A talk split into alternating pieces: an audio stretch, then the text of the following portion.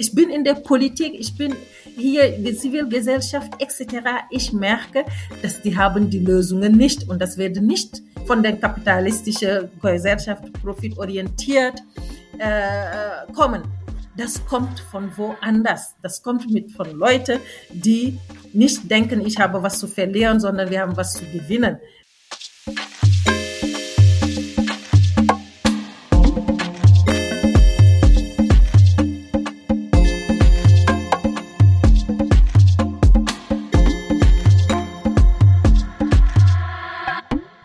Und herzlich willkommen zu Diaspora Talk Podcast.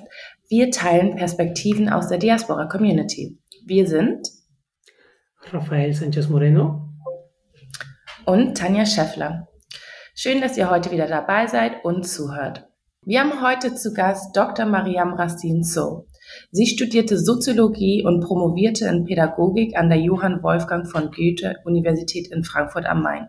Seit 2011 ist sie in der Bildungsarbeit tätig und trainiert mit Frauen und Männern aus 16 afrikanischen Organisationen und Vereinen zu den Themen Genderrollen und Erziehungsmuster. Unter anderem sprechen sie da über das afrikanische Verständnis von Eltern- und Kinderrollen, Rolle und Auftrag der Schule und auch die des Jugendamtes. Zudem ist sie Sozialberaterin in der Flüchtlingsunterkunft des ASB und Projektleiterin des Projektes von Forward for Women e.V., Aktion gegen ritualisierte Gewalt, Mafeo, Gesundheit und Bildungsprojekt in Podor, Senegal. Liebe Mariam, wir freuen uns, dass du heute da bist. Herzlich willkommen. Dankeschön. Ich freue mich auch. Raphael, ich gebe wieder weiter an dich. Du machst wieder unser äh, weltbekanntes Spiel Entscheide dich. Mariam, hallo, schön, dass du da bist. Jetzt Hallo. darfst du dich entscheiden. Und ich fange ganz leicht an. Männer oder Frauen? Beide. Sehr gut. Geschrieben oder gesprochen? Gesprochen. Weil? Weil ich aus einer mundlichen ähm, Tradition herkomme und du finde das ähm, aktive, direkte, menschliche, das ist nicht inert wie ein Buch oder ein geschriebenes. Da empfängt man mhm. die Energie direkt. Vanille oder Schokolade? Schokolade. Als Eis oder als, ähm, als ähm, Tafel? Eis. War, waagerecht oder senkrecht? Äh, senkrecht. New York oder Paris? Weder noch. Dann Hamburg oder München? Oh, weder noch. Welche Stadt würdest du wählen? Oder, oder Frankfurt. Okay. Und jetzt die letzte.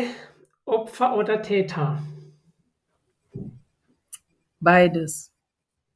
Danke dir. Ich weiß schon, das Gespräch wird super spannend. danke, Raphael. Danke auch, Mariam. Ähm, ich finde dieses Spiel immer so cool. Erstmal haben wir natürlich die Herausforderung, uns immer wieder so neue Fragen zu überlegen, äh, die natürlich auch spannend sind. Aber ähm, es gibt trotzdem irgendwie schon so einen kleinen Einblick, ähm, wie die Person denkt, die man auch befragt. Ähm, und ich finde es ja schön, dass du ähm, bei vielen der Fragen halt auch mit beides oder weder noch geantwortet hast. Viele entscheiden sich dann auch einfach, obwohl es vielleicht auch nicht, äh, also gar nichts von beiden ist für die, aber sie entscheiden sich trotzdem. Das hast du gerade nicht gemacht. Und ich glaube, das sagt auch sehr vieles über dich aus. Ähm, ich werde mal ganz zum Anfang sozusagen gehen. Wir wollen dich ja heute auch ein bisschen kennenlernen und deine Arbeit natürlich auch.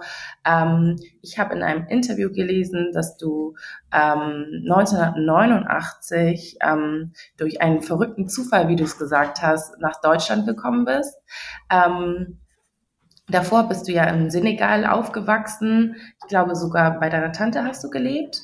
Ja. Ähm, Genau, du bist dann aber zum Studieren nach Deutschland gekommen. Magst du uns vielleicht ein bisschen von diesem verrückten Zufall erzählen, wie deine Reise dann nach Deutschland ging? Ja, ganz kurz. Das war 1988. Ich war schon in der ähm, Studentenbewegung in Dakar. Und man weiß auch, 88 war äh, Präsidentenwahl in Senegal, der mit viel Unruhe äh, verbunden war. Und äh, wir haben auch Streit gehabt den ganzen Jahr. Und somit war dieses Jahr ähm, invalid. Man nennt das eine Blanche. Das heißt, es gab, äh, die Uni war zu und ähm, es gab keine Prüfungen etc. Und ähm, Stipendium wurde nicht bezahlt. Das heißt, wir waren in einer sehr schweren Situation. Aber wegen unserer politischen Engagement äh, waren wir immer auf der Straße etc. Aber das hat auch mit viel äh, Ängste, Zukunftsängste. Wie geht es weiter? Viele wurden entlassen. So habe ich einen Cousin von mir aus Podor getroffen, der ein Jahr früher in Frankfurt war, hat angefangen zu studieren, der mir auch gesagt hat, ähm, willst du nicht nach Deutschland? Aber parallel dazu zu einer eine politischen Partei, wo ich gehört habe, ähm, eine Frau, deutsche Lehrerin, war da und wir, war, wir hatten ein Netzwerk von Frauen von dieser Partei und sie hat auch gefragt, äh, in Deutschland kenne ich viele und die wollen auch irgendeine Frau unterstützen und so würde das was für dich sein. Aber ich hatte kein Deutsch gelernt. Ich konnte, hatte das nie in der Schule gehabt. Das war sehr gut. Aber als beide, die sich nicht kennen, diesen Vorschlag gemacht haben, habe ich gesagt, oh, irgendwas verbindet mich mit diesem, äh, mit diesem Land. Und das war Deutschland. Und somit hatten die Sachen abgekürzt jetzt gesagt realisiert, dass ich dann plötzlich ähm, mich in Deutschland gefunden habe, aber mit einem Touristenvisum. Ah, das ist auch eine Odyssee, wenn man kommt und man hat nicht eine ähm, Studentenaufenthalt. Oh. Aber so bin ich dann einfach äh, nach Deutschland gekommen. Ähm, ja, krass, das ist dann natürlich auch total mutig, ne? Also dann trotzdem diesen Weg und zu wagen, vor allem in so ein Land, was man ja überhaupt nicht kennt. Ähm, und wie ging es dann weiter? Du bist dann mit dem Touristenvisum äh, nach Deutschland gekommen. Du hast aber später hier auch promoviert. Wie ist es von einem Touristenvisum zur Promotion gekommen? Ja, äh, das war auch sehr interessant, weil ähm, die Familie, die äh, mich unterstützen wollte, die sind aus Aachen, wollten auch, dass ich da komme und ich sollte in der evangelischen Gemeinde arbeiten, bei denen wohnen etc. Aber als ich diese Einschreibung gemacht habe für meine Visum, Studentenvisum beantragt habe, habe ich Wirtschaftswissenschaft studieren wollen und das war Numerus Clausus. Ich hatte keine Note 2. Äh, bei uns ist es sehr schwierig, eins oder so. Dann hat es nicht geklappt. Aber äh, für mich, das, das war so konkret, dass ich mich ähm, äh, nicht mehr eingeschrieben habe in, äh, an der Uni in Dakar. Somit habe ich meine ganze, ne, da konnte ich nicht mehr weiter studieren und äh, stand auch vor dem Nix. Dann habe ich gesagt, nee, dann muss ich irgendwie dahin kommen. Ich werde gucken, wie ich zurechtkomme. So hat mein Cousin und äh, die Professorin auch eine Einladung organisiert. Und deswegen habe ich eine Touristvisa. Dann sagt sie, du gehst drei Monate und dann gucken wir weiter. Als ich gekommen bin, war natürlich schwierig. Kein Geld, kein Deutsch. Ich war bei meinem Cousin, habe angefangen hier zu putzen, Babysitter. Das konnte man noch machen ohne Arbeitserlaubnis. Aber ich habe direkt äh, mich angeschrieben an deutsche Kurs, Privatdeutschkurs. Das war mir wichtig. Nach drei Monaten habe ich eine Prüfung gemacht von der Uni Frankfurt. Äh, die hatten damals äh, Deutschkurs angeboten für ähm, ausländische Studenten. Gott sei Dank, ich habe das bestanden, weil das war dann offiziell, wenn man an der Uni ist. Und dann habe ich auch bei der ESG angefangen, in der Kirche sauber zu machen, zu putzen, zu kochen sonntags. So haben die mir dann an Beratungsstelle von der Uni, an der, äh, von der ESG in Verbindung gebracht und da haben wir dann mit Rechtsanwalt und so mein Studentenvisum dann beantragt. Aber das war ein Jahr Odyssee bei der Verlängerung, weil die deutsche Behörde haben das nicht verstanden. Sie sind hier als Tourist und wollen studieren, das geht gar nicht. Ich sage doch, das muss irgendwie funktionieren, weil das ist, was ich will. Dann sagen die, nö. Und äh, wir erinnern uns, das war mh, hm, 1990, nach dem Mauerfall und diese ganze Ausländerfeindlichkeit, diese neuen Gesetze, für Einwanderung, Rassismus etc. Das war eine sehr tapfere Zeit. Ähm, aber mit Unterstützung von der afrikanischen Gemeinde hier, die evangelische Gemeinde, Rechtsanwälte, irgendwie haben wir das geschafft, dass ich doch nach sieben Monaten in, ja, nach Senegal und dann eine ganz normale Studentenvisum beantragt habe. Und dann hat es Krass. Ja. Ähm, ich versuche mir gerade diese Stimmung im, im Land vorzustellen, irgendwie damals, ich, ich meine, ich bin 1991 geboren, ähm, wie, wie das so war. Ich versuche manchmal meine Mutter auch zu fragen, so ein, als Ghanagefrau, ähm, ohne jetzt so konkret irgendwie darauf eingehen zu müssen, aber ähm, du hast ja gerade auch schon erzählt, dass ihr sozusagen, dass du auch viele Unterstützung so von der afrikanischen Community und so bekommen. Kannst du aber trotzdem vielleicht mal noch so ein bisschen so ein Bild für uns sozusagen oder so ein bisschen erzählen, ähm, inwiefern hat die afrikanische Community dir sozusagen Halt gegeben oder dich ähm, unterstützt in der Zeit? Ähm, gab es irgendwie Gruppen, gab es Treffen? Ähm, wie, wie sah das Leben sozusagen aus als wirklich fremde Menschen, denen man das halt auch von außen ansehen kann? Ja, äh, ja, ähm, das, ist eine gute Frage. Und viele, wenn man über Unterstützung ähm, redet, dann denken die über finanziell. Ich glaube, das ist das Unwichtigste. Wenn man aus Afrika kommt, kann man überleben ohne finanziell in Einführungszeichen, ist nicht Bestandteil. Mhm. Aber dass die da waren, dass wir Gruppen äh, formiert haben, äh, darüber diskutiert haben, was heißt es für uns hier zu leben? Was wollen wir hier erreichen? Ähm, äh, wie gestalten wir äh, unser Dasein in Deutschland in diesem Kontext? Wir hatten auch hier Leute gefunden, die vorher hier waren, die Jahre hier waren, die hier studiert haben. Und wir haben direkt, als ich gekommen bin, ähm, eine senegalesische Verein gegründet. Es gab eine afrikanische Studentengemeinde und da wurde auch einfach Tipps über was passt, was geht, was kannst du studieren, was kannst du nicht. Wir sind auch da, wenn Probleme da sind. Ähm, und für die senegalesische ähm, Gruppe war auch wo machen wir unsere Feste. Es gibt religiöse, traditionelle, äh, unsere Meetings, ohne dass wir Angst haben, dass ähm, äh, wir angegriffen werden. Wie gehen wir mit Rassismus um? Diese psychosoziale Unterstützung war da. Und das war, was uns ähm, auch ähm, äh, Kraft gegeben hat.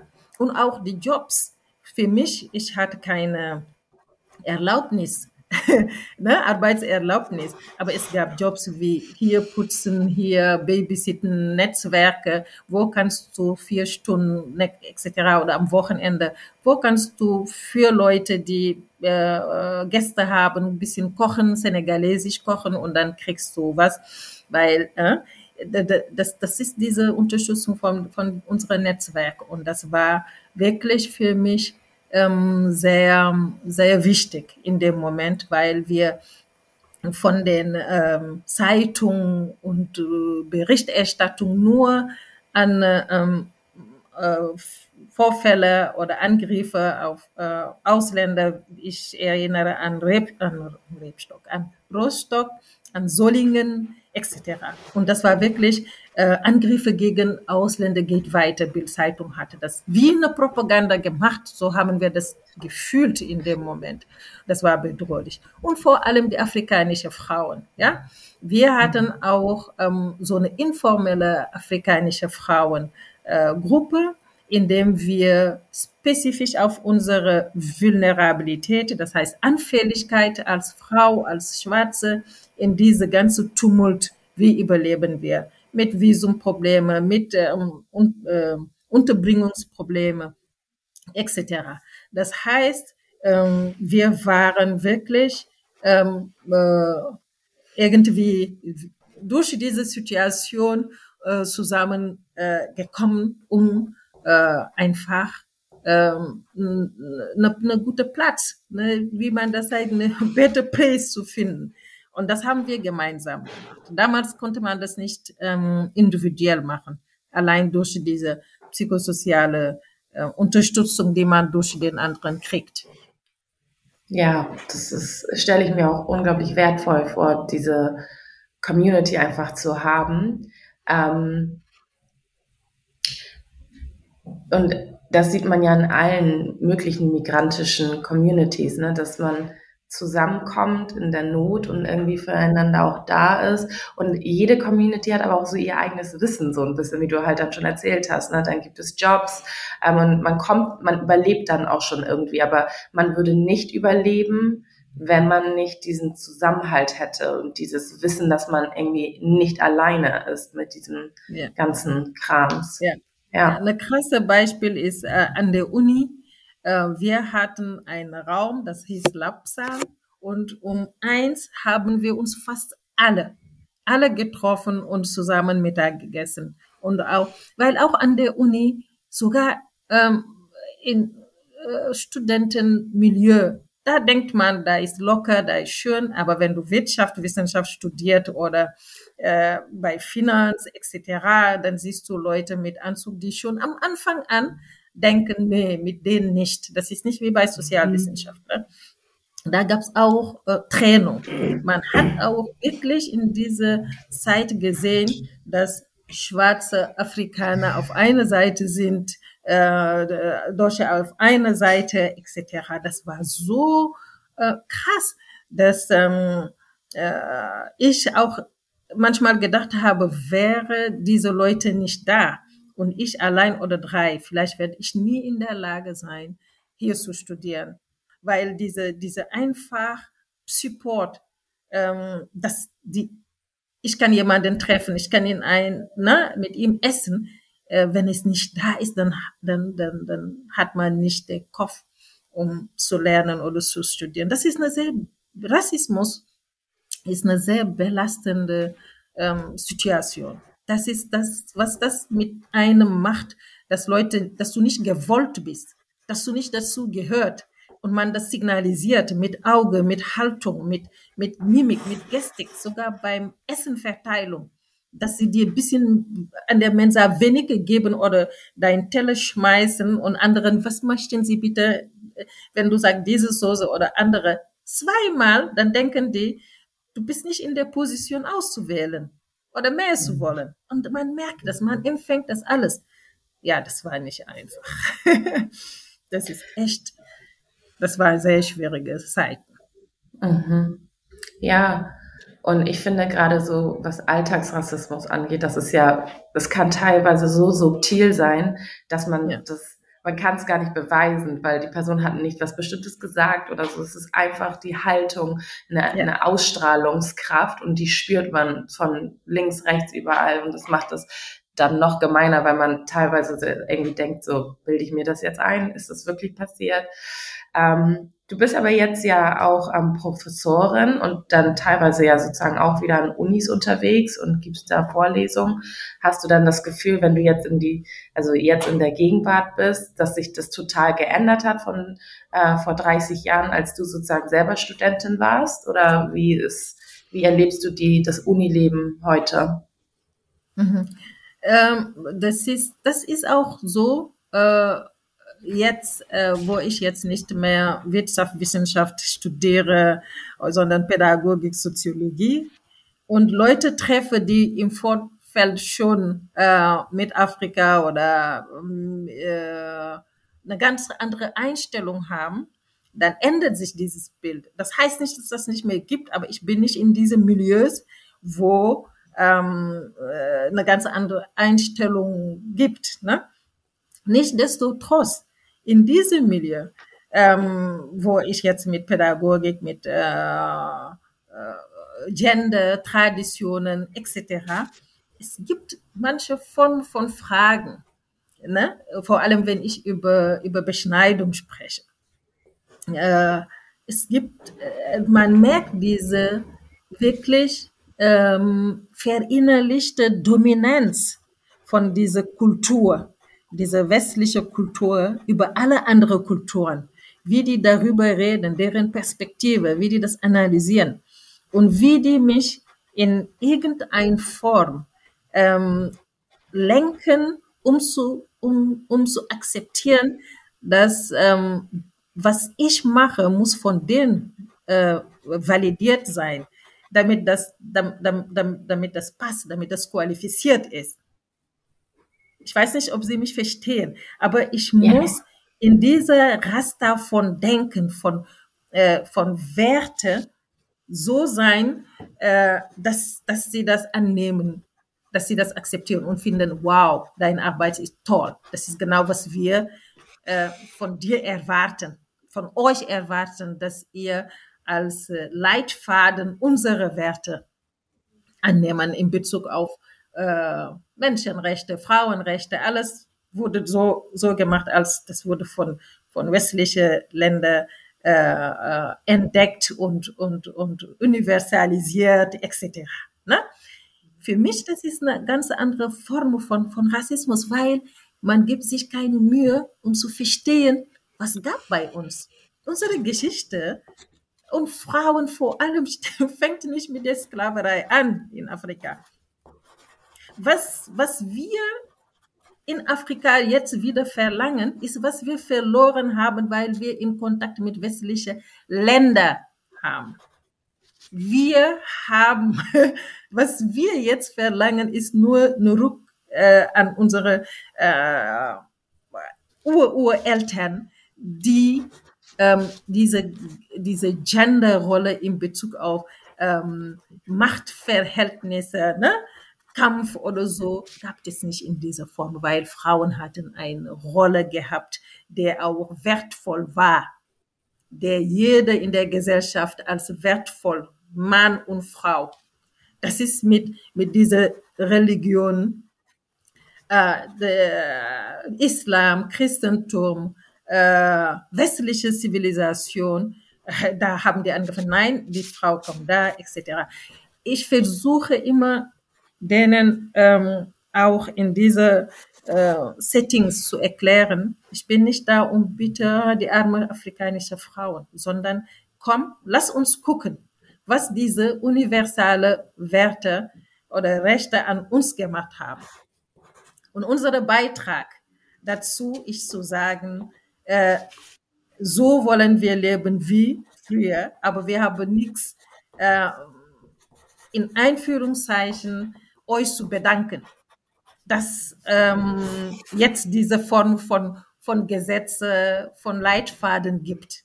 Ich weiß nicht, ob, ob Sie verstehen, was ich meine. Und für mich, das ist eine große Herausforderung, äh, in einer äh, Umgebung ähm, äh, zu sein, in dem die Leute von dir, von deiner Geschichte nichts kennt. In, an der Uni.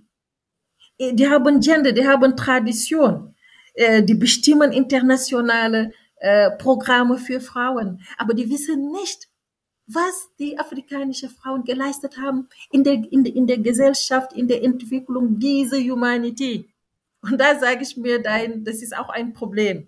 So, ich will nicht so das lang ziehen, aber ich, mir begegnet auch für die Leute, die interessiert sind, die wirklich was machen, sage ich immer bitte, lass uns über äh, manche Klischees hinaus, über äh, die Gesellschaften, die Traditionen, die Kulturen nachforschen, damit wir besser verstehen, wo wollen wir hin.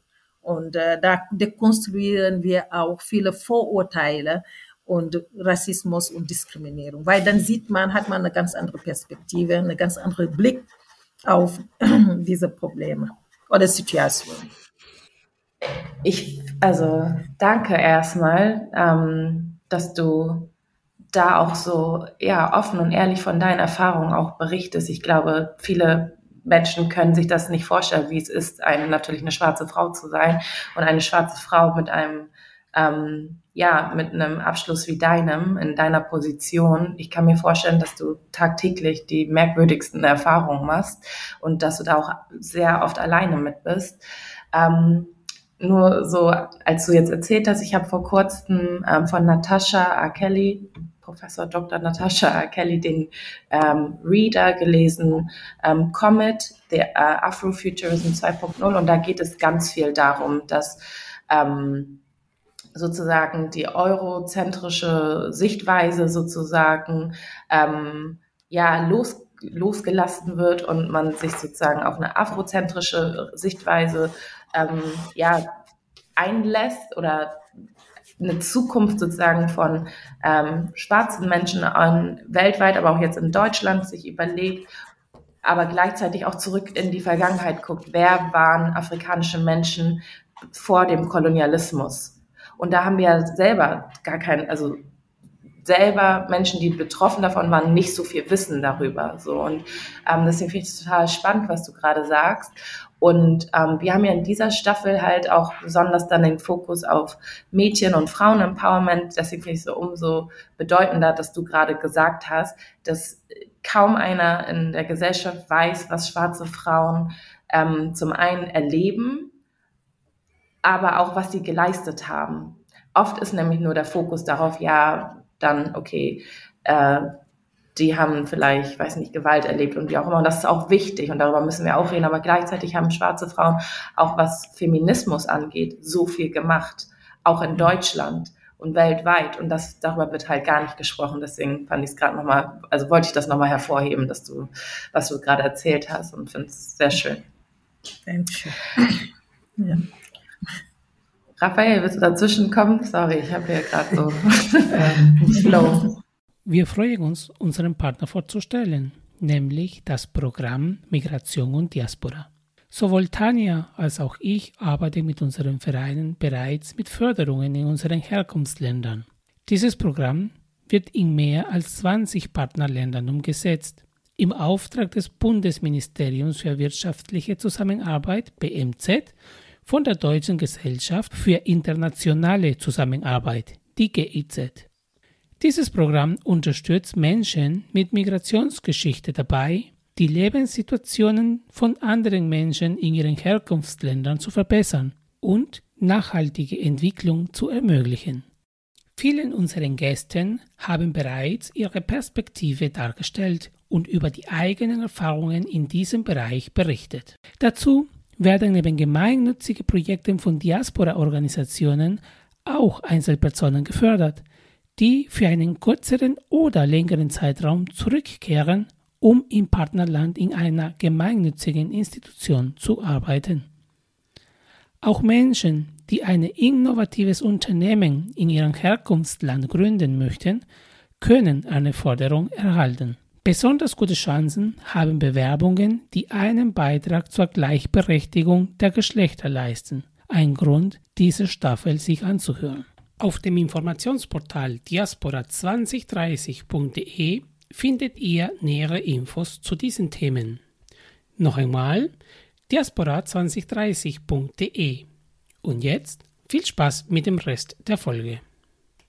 Ich verdaue noch den ganzen ähm, die, die ganzen Sätze. Ich, ich habe tatsächlich auch mich äh, in deiner Erzählung, ich habe mich wiedergesehen in der Mensa, ich habe mich wiedergesehen mit meinen Diaspora und bei diesem rückblickend betrachten habe ich tatsächlich jedes Mal in der letzten Minute mich gefragt, ähm, aber stell dir vor, du bist eine schwarze Frau und nicht der südamerikanische Mann. Ja. Ähm, weil ich, ja, ich habe das Gleiche wie du immer wieder erlebt, Rassismus, ähm, aber ich bin weder eine Frau, noch komme ich aus Afrika oder bin schwarz oder dunkelhäutig, wie auch immer man das nennen möchte. Ähm, und da, da kam bei mir echt eine richtige Schwere jetzt gerade dazu, ne, zu, deiner, zu deiner Erzählung. Mhm. Weil ich das teilweise empfinden kann. Aber die deutsche Weisen, um jetzt einfach alle in einer Schublade zu stecken, also jetzt zu verallgemeinern, Ähm, bitte nicht böse nehmen, aber sie können sich nicht in unsere oder in deine Rolle stellen. Auch genauso wie wenn du zum Beispiel sagst, leben wie früher, back to the roots. Ähm, und ich fand es tatsächlich jetzt gegen Ende schön von dir zu hören, ähm, dass du gesagt hast, wo wollen wir hin? Na? Also wir zum Beispiel in Südamerika mit unserer Inka-Kultur, wir wurden einfach vernichtet. Na? Das war ja. vielleicht ein bisschen äh, der Unterschied teilweise, weil wir können unsere ähm, Heimsprache, Ursprungssprache nicht mehr. Wir haben ganz viele Traditionen komplett verloren. Ich fand es tatsächlich spannend, dass du gesagt hast, ähm, Religion, mhm. weil bei uns hat die Kirche auch auf die, ja. auf die Inka-Bauten die Kirchen gebaut und, und dadurch mhm. die Macht ähm, deutlich gezeigt. Ähm, wenn wir aber tatsächlich schaffen würden, ein bisschen den, zu verstehen, was sind unsere Wurzeln, was sind unsere Roots, wie war früher unser Rollenverständnis, Matriarchat, na, die Stärke der Frau. Dann die Frage an dich, wo wollen wir hin? Und was tust du, damit wir in die Richtung kommen? ähm, ja, dann sehr gut. Dann kommen wir direkt zu unseren Projekten. Äh, äh, mein Ziel war immer wirklich ähm, Bildung, natürlich, aber äh, welche Art von Bildung? Ja, äh, Senegal als äh, französische Kolonie war diese direkte Assimilation. Wir hatten vier Städte, die direkt äh, zu Frankreich gehörten und die waren auch Franzose und deren Auftrag war, diese primitiven zivilisieren. So. Und das ist so tief, weil das ist jahrhundertelang, dass ähm, auch bis jetzt äh, wir orientieren uns nur an, an, an Frankreich, an Europa. Das ist so schlimm, ähm, dass ähm, wir, letztes Mal habe ich das auch gehört von einem Spezialist, der sagt, alles, was mit Afrika ist ähm, negativ geprägt, sogar dritte Welt äh, äh, unterentwickelt. Und jetzt, die haben auch unterentwickelt und äh, geschuldet, der PPT, Pays pauvre et très äh, endetté. Und das akzeptieren wir und wir nehmen Skills, die so negativ sind, die nicht mit Entspannung, mit etc. zu tun hat ähm, und akzeptieren das.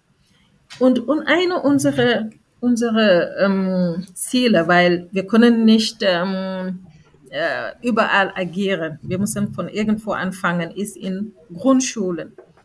Wir haben angefangen in Podor, äh, Bibliotheken zu öffnen, äh, dass die Kinder Zugang zu Büchern haben und lesen. Und interessanterweise, wir haben mehr äh, Bücher aus Frankreich als Bücher aus ähm, Afrika, Senegal etc. Das, ich habe diese Erfahrung gemacht und das war krass, weil die Bücher hier, das waren nur Bilder, das ist okay, dass sie sehen woanders, was das gibt und so, aber in Lokalsprachen und in unsere Geschichten, in, wir hatten das Geld. SIM hat uns auch ähm, eine Unterstützung gegeben mit Budget.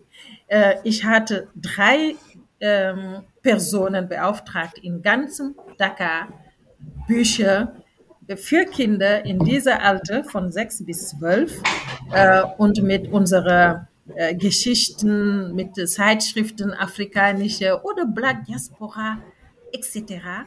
Die haben 40 Bücher. Die haben nur 40 Bücher bekommen. Alles andere gab nicht. Und jetzt unsere große Herausforderung ist, Bücher in afrikanischer Kontext zu finden. Das heißt, unsere Kinder werden ähm, äh, erzogen in eine ganz andere Welt. Die Bücher, die wir da haben, da, da hat Schnee, da hat Gummistiefel, da hat, äh, da, das ist nicht deren Welt. Und so äh, äh, wachsen wir. Ich war, ich war empört. Ich hatte immer gedacht, oh, wenn wir das wollen, dann finden wir. Das heißt, die Herausforderung jetzt ist, äh, okay, wir haben 100 Bücher bekommen in Polar und äh, in unserer lokalen Sprache und ein bisschen in Wolof, das ist die Nationalsprache, Aber die andere Herausforderung ist, die Menschen zu finden, die das lesen können. Weil wir wurden nicht alphabetisiert in unsere Sprachen. Äh, das heißt, in meiner Illusion, ich hatte gedacht, ich bringe so Bibliothek und dann haben wir Bücher über Afrika, da fangen wir an. Wer sind wir? Wie ticken wir? Äh, unsere Beziehung zur Natur, zur Erschöpfung. Das hatten wir schon, das haben wir verloren. Wir sind jetzt wie Fast Food Ding und konsumieren alles äh, Ding und haben keine Bindung zu uns, zur Seele, zur Natur, zu unserer Urgroßeltern etc., dass wir das zurück. Aber ich sehe, was für eine Herausforderung wir haben und was das heißt jetzt für uns. Das muss ein Projekt sein und das ist nicht nur für, für Afrika, vielleicht für Lateinamerika.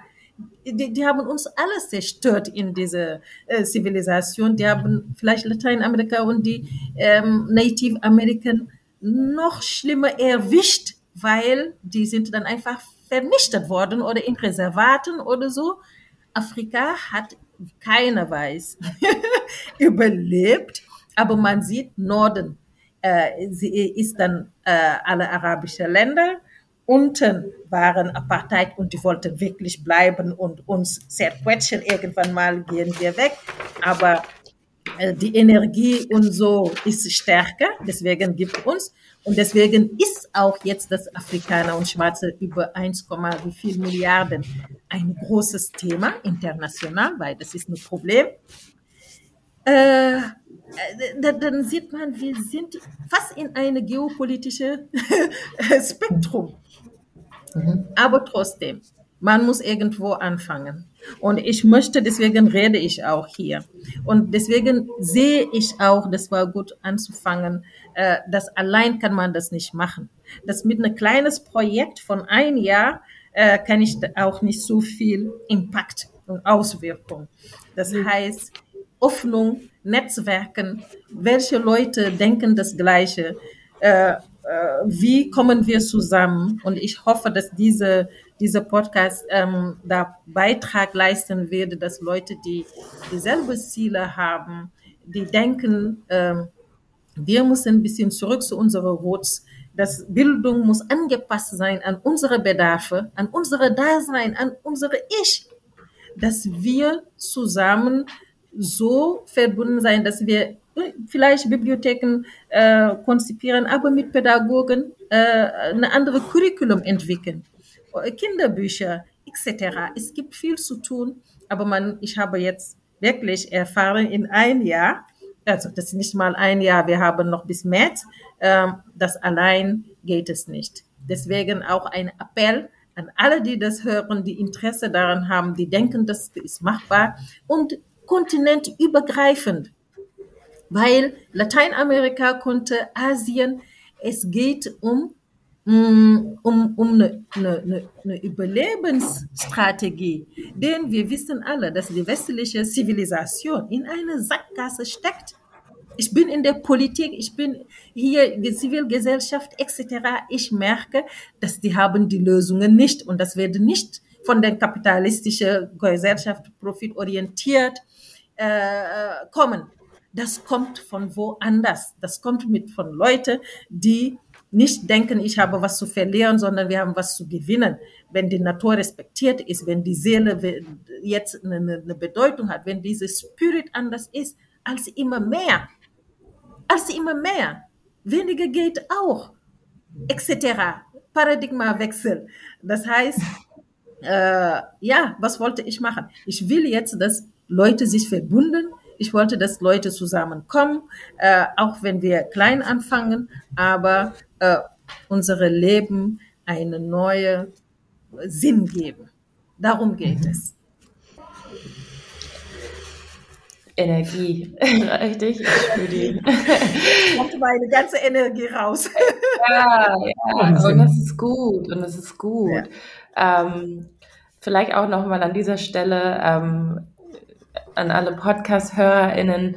Wir sind ja immer noch ähm, immer digital unterwegs und das ist sehr, ähm, ja, es ist toll. Ich bin gerade live in Accra in Ghana und Raphael und Mariam sind in Deutschland und es funktioniert und das ist einfach, ähm, ja etwas, was die Pandemie geschuldet, der Pandemie geschuldet ist, ähm, aber es funktioniert und ähm, ich finde, das auch nochmal so erwähnenswert, einfach zu sagen, so, hey, das ist, wir sind in einer globalisierten Welt und solche Dinge sind auch normal. Aber wenn es dann, also jetzt mittlerweile wie für uns normal, ne, so, aber wenn es dann wieder darum geht, ähm, wirklich von, also Menschen zu unterstützen und den Mensch als Mensch zu sehen, da kommen wir dann immer wieder trotzdem an so unsere Grenzen, obwohl wir heutzutage alle möglichen technischen Mittel haben, um ja, voranzuschreiten. Ähm, und ich liebe den Namen eurer Organisation. Früher hieß ihr Forward Germany, jetzt mhm. heißt ihr Forward for Women. Ähm, aber Forward ist geblieben. Nur habt ihr jetzt die Zielgruppe ein bisschen geändert. Ähm, und du hast ja gerade erzählt von dem von, von der Bibliothek, von dem Projekt. Ihr macht aber ja auch ganz viel, also Frauenarbeit. Kannst du trotzdem noch mal ein bisschen uns mitnehmen und erzählen, ähm, wie ihr von Forward, for, äh, Forward Germany zu Forward for Women gekommen seid und was ihr speziell auch einfach, also vielleicht von dem Projekt Mafo, wenn ich es hoffentlich mhm. richtig ausgesprochen habe, ähm, auch ein bisschen mhm. erzählen, weil das ist ein ganz besonderes Projekt und ich habe es hat mich total berührt, als ich es gelesen habe. Mhm. Ja. Forward for Forward Germany und dann Forward for Women. Forward Germany ist angelegt an Forward UK. Es gab eine Organisation, Forward UK, Foundation for Women's Health and Development, gegründet von einer äh, Nigerianerin, Ifue, ähm, die auch für die ganze äh, afrikanische Diaspora in, in, in England, aber ganz UK äh, unterstützt hat, begleitet hat, beraten hat äh, als äh, am Anfang hatten wir eine Gruppe, wo wir gedacht haben, äh, und viele Beschneidung war nicht so ein Thema, 1997 so, dass wir hier äh, Gelder sammeln und an äh, Forward UK schicken. Das, da fanden wir das noch effizienter und besser. Äh, und deswegen war das auch, ähm, dann hatten wir nur eine Gruppe und irgendwann haben wir gesagt, nein, wir müssen einen Verein machen, das ist dann besser mit den Spenden, weil Leute wollten spenden, aber mit Spendekütung, ne, etc. Mhm. konnten wir nicht. Dann haben wir Forward Germany auf praktische mh, mm, Sinn so, ne? Äh, aber so äh, danach äh, hatten wir angefangen auch Aktivitäten, weil wir gesehen haben, hier ist da auch ein Bedarf, ne? Und mhm. ähm, aber das hat lange gedauert im Vorstand, weil wir sie waren sieben Leute, aber Mitglieder waren über 30 und die immer, ach lass mal, dann muss man alles ändern und so. Ich war immer der Meinung, Forward Germany, sprich mich nicht sofort an. Ich muss erklären, was das ist und äh, in, äh, wir wissen, dass ein Name eine Visitenkarte ist. Man muss erkennen, äh, das ist eine ID. Ne? Und dann nach mhm. langer Diskussion haben wir gesagt, jetzt passen wir uns an, an was wir machen. Und Forward for Women äh, ist das Beste, weil die Leute verstehen auf ein Wort, was das ist. Das ist nicht eine wirtschaftliche oder eine, eine Unternehmen, sondern das ist eine Verein, die mit Frauen, über Frauen etc. arbeitet. So diese Namensänderung. Und am Anfang hatten wir auch ähm, diese Herausforderung über äh, Beschneidung. Und da war auch eine Diskussion, viele wollten nur Beschneidung. Ich war immer der Meinung, dass äh, äh das ist auch eine, eine, eine, eine europäische Art, Probleme oder Situationen zu betrachten.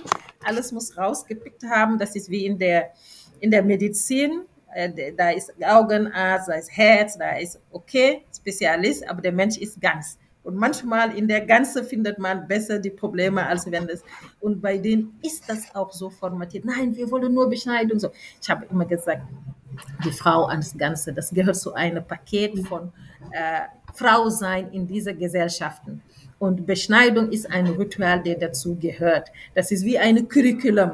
Bis du zur Uni gehst, dann musst du äh, zuerst Grundschule, Gymnasium und dann da. Das hat mit dem Projekt zu, ne, wer dient unsere, diese, diese Formierung von der äh, Bürger zu sein. Na, dann reden wir darüber, dann haben wir ganz und nicht picken wir irgendwas raus und äh, gucken, wie wir das machen, ohne diese ganze zu betrachten. Das war eine inhaltliche Auseinandersetzung in drin, in, in, in Forward, bis irgendwann mal die Leute doch kapieren, weil viele sind gegangen, hatten andere etc., wie das so ist, wo dann die Leute wirklich das angesehen haben. In Bezug auf unsere Arbeit auch, dass wir Frauen in der Beratung begegnen, die nicht mit Problemen von Beschneidung zu uns kommen, sondern äh, zu Family Planning, zu Wohnung, zu Schwierigkeiten, Arbeit zu finden, etc.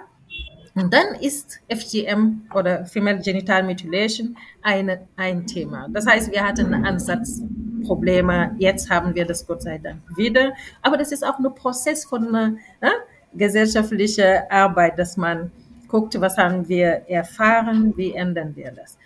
Wir haben dann ähm, für die äh, deutsche Öffentlichkeit versucht zu informieren, was das ist weil das hatte mit viel Rassismus auch zu tun. Ach, wie schrecklich, dieses Schreckliche, wie können Mutter etc. Das war ein Teil äh, über Beschneidung als Frauenthema in der deutschen Öffentlichkeit. Auf der anderen Seite äh, so eine Präventionsarbeit. Wir haben dafür viele Projekte gemacht, hier und auch in Mali, in Burkina, in, in ähm, Ugaden etc. Und hier unsere letzte ähm, äh, Projekt war Saraba, äh, Gewaltprävention in den afrikanischen Communities und Männer als Multiplikatoren. Und das war auch das erste Mal, dass ein Projekt kommt und nennt Männer nicht als potenzielle Täter, sondern als Akteuren äh, gegen Gewalt. Und da sind viele. Darüber wird nicht geredet, aber man muss den stärken. Das wird diese Glas halb voll, halb leer. Und, und, und dass die mit deren Worten in Bezug auf deren Biografie, Erfahrungen anderer Männer, mit anderen Männern reden, wie wir das bei den Frauen machen. Ja, die brauchen auch Hilfe. Das kommt nicht von irgendwo, diese, diese Gewalt, diese Dings etc. Das ist dann äh, unser Projekt äh, Saraba. Äh, da begleiten wir auch Frauen natürlich, die das erleben, die ähm, auch ähm, äh, Informationen haben wollen, wie gehe ich damit wo gehe ich hin, was mache ich mit meinen Kindern, etc. Dann haben wir MAFEO. MAFEO wurde dann von SIM, Zentrum für internationale Migration, äh, unterstützt, aber auch mit vielen Spender. Wir haben viele Spender bekommen äh, für diese Toilette. Und da kommen wir auch zu einer genderbasierten äh, Diskriminierung, weil die Toiletten in vielen Grundschulen sind nicht funktional.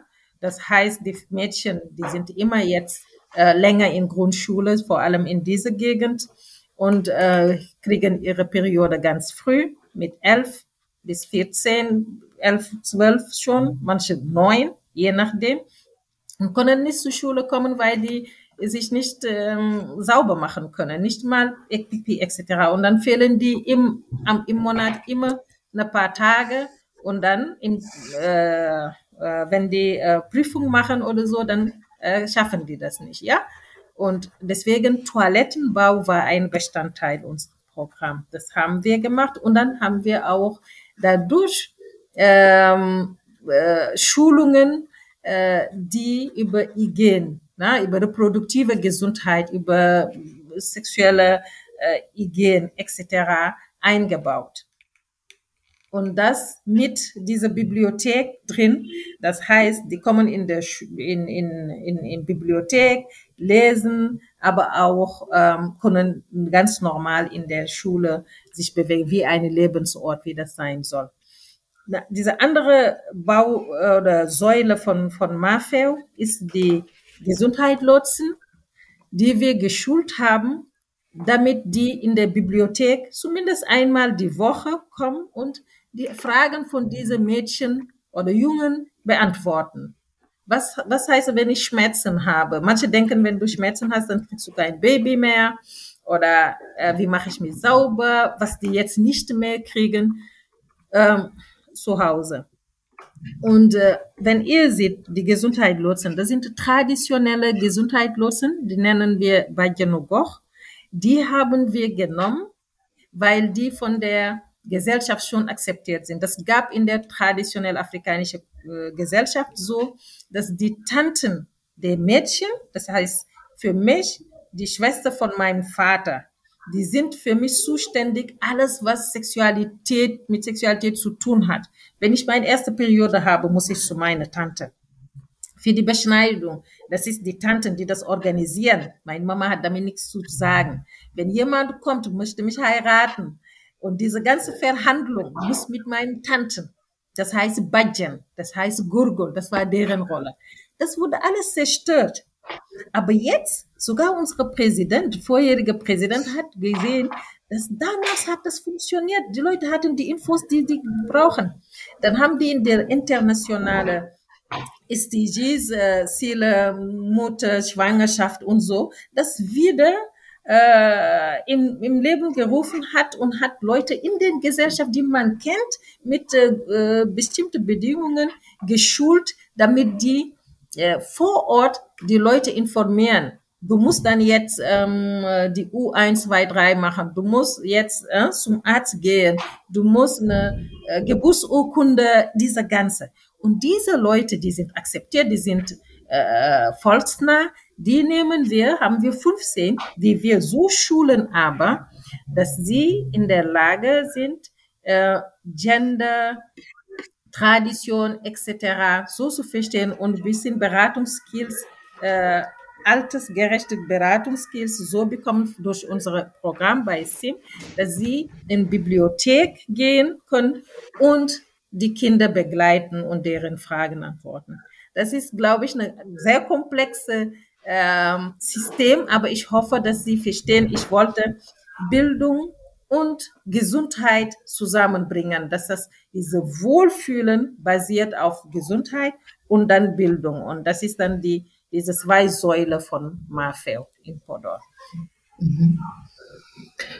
Und das ist noch eine, ein Punkt, was ich wichtig finde, durch unsere Homepage weil wir haben von Unterstützung äh, gesprochen, haben uns Leute, die seit 20 Jahren in Senegal schon tätig war, aber immer in der Region von Dakar, weil da ist Meer, das ist schön, bei uns ist trocken, ist Sahara, die gesagt haben, wir sehen, dass ihr da was macht, wir möchten gern euch unterstützen. Das ist schön, was ihr da macht. Und jetzt im Oktober wir fliegen zusammen, die gehen da vor Ort in Podor, von Berlin nach Podor und äh, die werden die Projekte selber gucken und gucken, wie die uns unterstützen. Das heißt auch, dass äh, die Solidarität manche Leute sind schon da. Die müssen nur wissen, wie.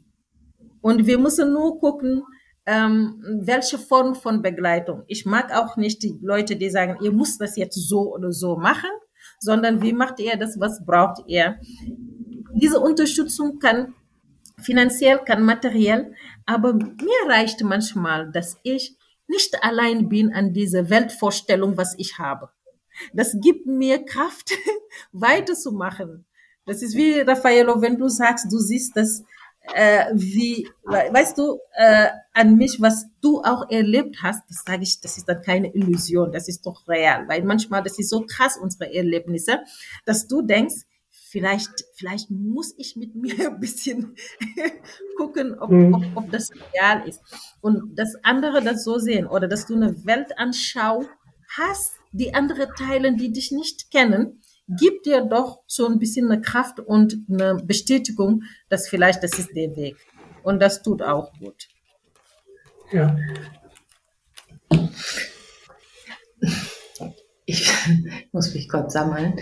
Ähm, also erstmal ähm, euer Projekt Maffeo finde ich sehr wichtig, dass es halt erstens die Menschen dort abholt, wo sie sind, dass es, dass ihr auf die Tradition, auf die ja, ähm, Perspektiven der Menschen, die betroffen sind und auch das, das ganze System, was damit verbunden ist, dass ihr das alles mitdenkt und nicht einfach sagt, hey, wir kommen jetzt aus Deutschland, wir wissen es besser und hört mal zu, sondern ihr habt da so einen, diesen Ansatz halt wirklich alle, alles irgendwie mit einzubeziehen und es ist so ganzheitlich, weil Bildung, Gesundheit, das gehört halt auch irgendwie zusammen. Ne? Das kann man irgendwie fast gar nicht trennen, aber trotzdem ist oft ganz vieles sehr starr. Und das, da finde ich, habt ihr eine richtig gute, ähm, habt ihr das gut zusammengebracht irgendwie, um da wirklich das bestmöglich, also den Frauen das Bestmöglichste an Unterstützung auch zu bieten.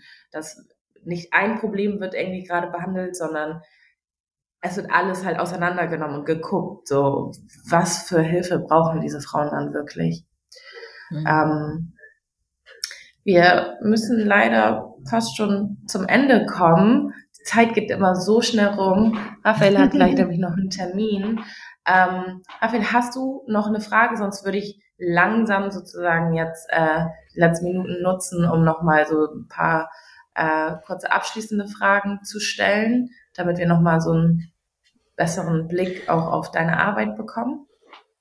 Ich wollte noch zurück zu dies, deinem Appell, Mariam, zurückkommen. Ähm, und da haben wir tatsächlich in dieser Folge ganz viel, ganz viel, ähm, ganz viel versucht, äh, Menschen zu vernetzen. Ja, also wir haben zum Beispiel jetzt ein Gespräch mit einem Verein Natur der Frau e.V., mit dem Schei als, als ähm, Hauptfigur. Also ich glaube, da gibt's ähm, jede Menge Potenzial, ähm, da tatsächlich sich auszutauschen und sich zu netzwerken, um, um tatsächlich unsere Aufgaben zu stärken. Super. Definitiv. Ja. Okay. Ähm, so, genau, das wollen wir auch mit, mit unserem Podcast. Ne? Austausch und Vernetzung auf jeden Fall. Und da sozusagen jetzt nochmal abschließend so die Frage an, an dich, Mariam. Ähm, wie können Menschen sich mit euch austauschen, vernetzen? Ihr seid ja im Raum Frankfurt unterwegs. Ähm, wie kann man auf euch aufmerksam werden? Ich habe das Gefühl, wir müssen noch mal ein zweites Gespräch machen, weil vieles, was, was ihr macht und ähm, was ich persönlich ganz spannend finde, aber ich glaube, ich liebe einfach euren Ansatz, wie ihr arbeitet. Und ja. ähm, ich habe ja schon eure Webseite ähm, komplett gestalkt. Die sieht so gut und so professionell aus. Und ich finde das auch etwas, was total wichtig ist, so in dieser ähm, Vereinsarbeit, dass man ich habe eh das Gefühl, dass sich da alles, also ganz vieles verändert, aber es ist so wichtig, dass wir eine gute ähm, Öffentlichkeitsarbeit haben, dass wir gut zeigen, welche Projekte wir machen, ähm, einfach um da noch mehr Unterstützung zu bekommen, ob es jetzt Förderer sind oder halt auch Menschen, die Lust haben mitzuwirken. Es macht halt was her, wenn, wenn, ja, keine Ahnung, die, die Darstellung gut ist von dem, was man macht. Wie kann man mit euch in Austausch kommen? Wie kann man sich mit euch vernetzen? Wie kann man bei euch mitarbeiten? Ja, ja. Äh, wie du das gesagt hast, durch unsere Homepage gibt es auch die Adresse äh, ich glaube, meine Adresse steht auch überall da. Ne? Kann mhm. man uns direkt anschreiben. Äh, es gibt diese Info-Ad auch, das geht direkt zu unserer Öffentlichkeitsreferentin. Ähm, und äh, ja, sie hat das sehr gut gemacht. Äh, wirklich. Großlob.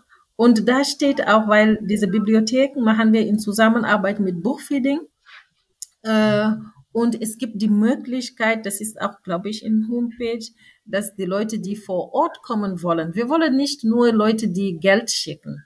Äh, wir wollen Leute, die an unseren Ansatz glauben, an unsere Projekte glauben, die operationell mitmachen. Und wir haben Jugendliche aus Frankfurt, die im Dezember ein Architekt, aber wirklich diese traditionelle Architekt, ne, der guckt, ähm, was passt in Podor. Das ist äh, 45 Grad immer. Das ist an der Wüste und nicht mit Beton oder so. Alternative, Ökologie und anpassen.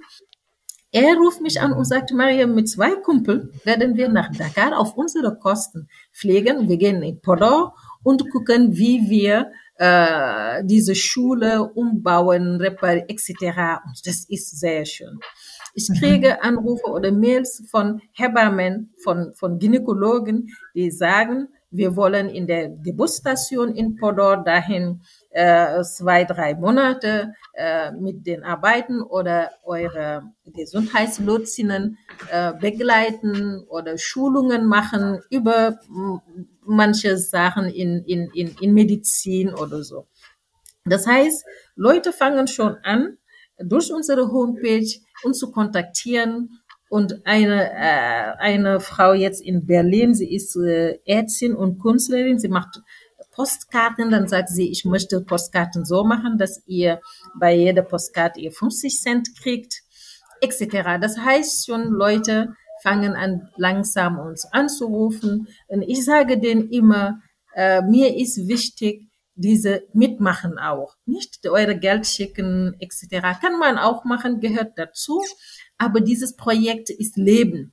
Dieses Projekt ist ein Ansatz, ist eine Ideologie, ist ein Lebensprojekt in Anführungszeichen. Man muss da das akzeptieren und, und dran sein und mitarbeiten. Äh, das ist das Beste, weil das heißt auch, eine andere Welt ist möglich, ein anderer Ansatz. Man muss nur ein bisschen mehr Mut haben und, äh, und, und gucken, ähm, das ist vielleicht für Podor das Wichtigste und Leute ähm, akquirieren, die da mitmachen. Äh, das heißt, ähm, durch unsere Homepage oder diese Podcast, vielleicht habt ihr, lasst ihr dort eine Nummer oder oder, oder Telefon etc. Ähm, gerne jederzeit und das ist ein Projekt für jeden. Ähm, und ich glaube, zusammen und mit vielen Leuten werden wir ein bisschen unseren Beitrag leisten können für eine bessere Welt, eine gerechte Welt, eine faire Welt. das ist, was yes. wir brauchen. Das war, glaube ich, das perfekte ähm, ja, Abschlusswort, eine gerechtere Welt. Ähm, Liebe Mariam, ich danke dir wirklich für deinen Mut. Ich danke dir, dass du ja bedingungslos das machst, was du machst. Und ähm, wir wünschen dir natürlich weiterhin viel Kraft und Ausdauer und äh, viele Menschen an deiner Seite, die genauso denken und ähm, mitmachen. Danke, dass du dir die Zeit genommen hast, für, ja heute mit uns zu sein. Ähm, danke auch an alle Zuhörerinnen. Folgt uns gerne auf Instagram, Diaspora Talk Podcast. Ähm, da werdet ihr dann auch alle Informationen zu allen Vereinen, die wir unter äh, Interviewen sozusagen bekommen und vor allem auch ähm, zu Forward for Women, wenn ihr da mitmachen möchtet. Und ja, schaltet gerne wieder ein beim nächsten Mal. Dankeschön. Danke, danke Raphael, danke Tanja. Danke für die Einladung und für die tolle Arbeit, die ihr macht. Das ist eine sehr schöne Initiative. Ich habe es euch schon mal gesagt. Ich finde das krass, gut, schön, dass ihr das macht. Weiter so. Dankeschön. Dankeschön.